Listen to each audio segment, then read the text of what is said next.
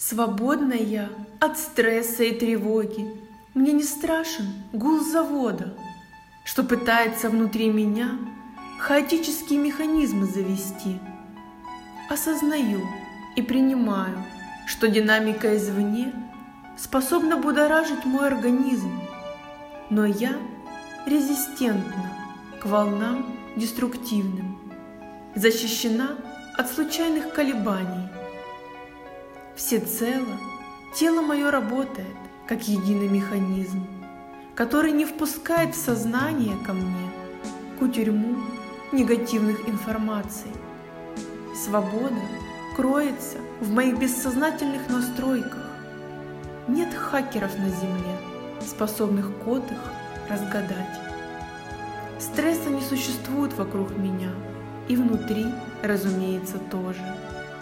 Я всесильна. Нет преград на приобретение наград за мою стойкость и ретивость.